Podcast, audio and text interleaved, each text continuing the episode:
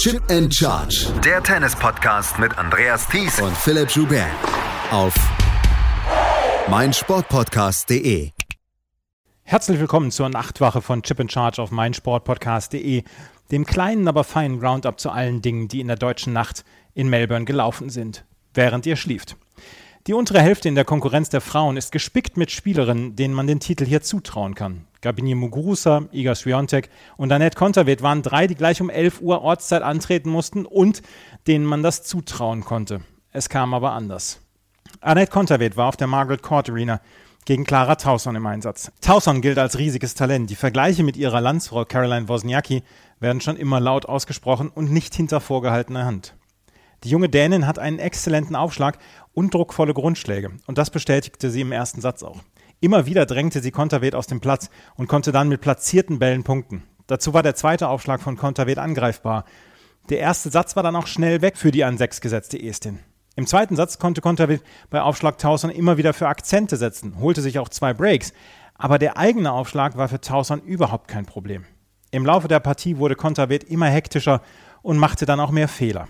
Tauson gewann am Ende so klar wie verdient in zwei Sätzen.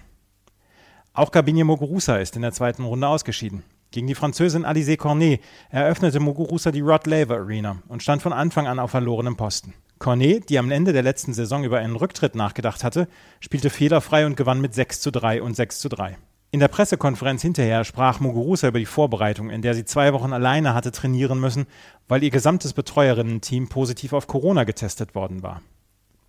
Arina Sabalenka hatte es in der Rod Laver Arena mit Jinyu Wang aus China zu tun. Über Sabalenkas Aufschlagprobleme haben Philipp und ich auch im Podcast schon gesprochen.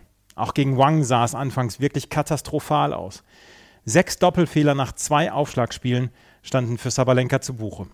Doch wie in der ersten Runde steckte die an zwei gesetzte Sabalenka nicht den Kopf in den Sand, sondern kämpfte sich ins Match.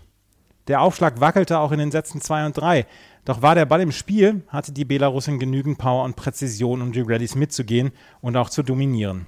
Sabalenka gewann trotz 19 Doppelfehlern am Ende in drei Sätzen. Anastasia Pavlyuchenkova beendete die Einzelkarriere von Sam Stosur. Es war ein humorloses 6 zu 2, 6 zu 2 für Pavlyuchenkova.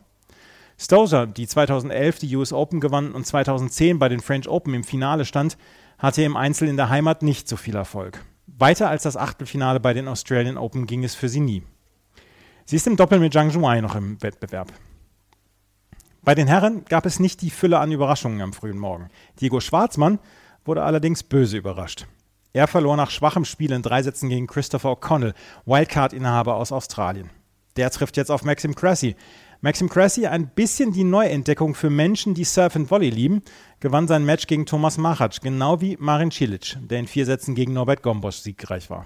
Cilic trifft jetzt in der dritten Runde auf Andrei Rublev. Der Russe, hier in fünf gesetzt, hatte kein Vorbereitungsturnier gespielt. Das scheint ihm gut getan zu haben, denn beim 6 zu 4, 6 zu 2, 6 zu 0 gegen Ricardas Berankis ließ Rublev nichts anbrennen. Für Philipp Kohlschreiber war es einer dieser Tage.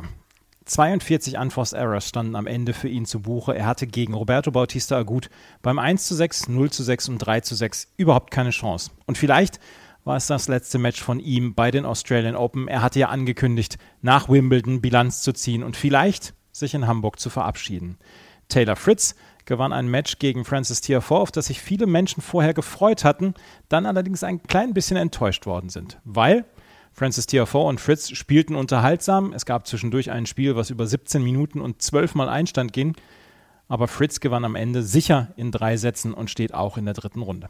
Eine Meldung noch vom Herrendoppel. Dort gewannen Jan-Lennart Struff und Dominik Köpfer ihre Erstrundenpartie gegen Matej Sabanov und Filip Krajinovic in zwei Sätzen. Heute Nachmittag werden wir unseren neuen Podcast den kompletten Tag zusammenfassen und natürlich auch auf das potenzielle Highlight-Match zwischen Daniel Medvedev und Nick Kyrgios zurückschauen. Wenn euch gefällt, was wir machen, freuen wir uns über Bewertungen und Rezensionen auf iTunes und auf Spotify. Folgt uns bei Twitter, Facebook und Instagram. Vielen Dank fürs Zuhören. Bis später. Auf Wiederhören.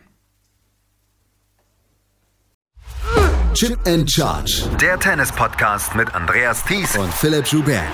Auf meinsportpodcast.de.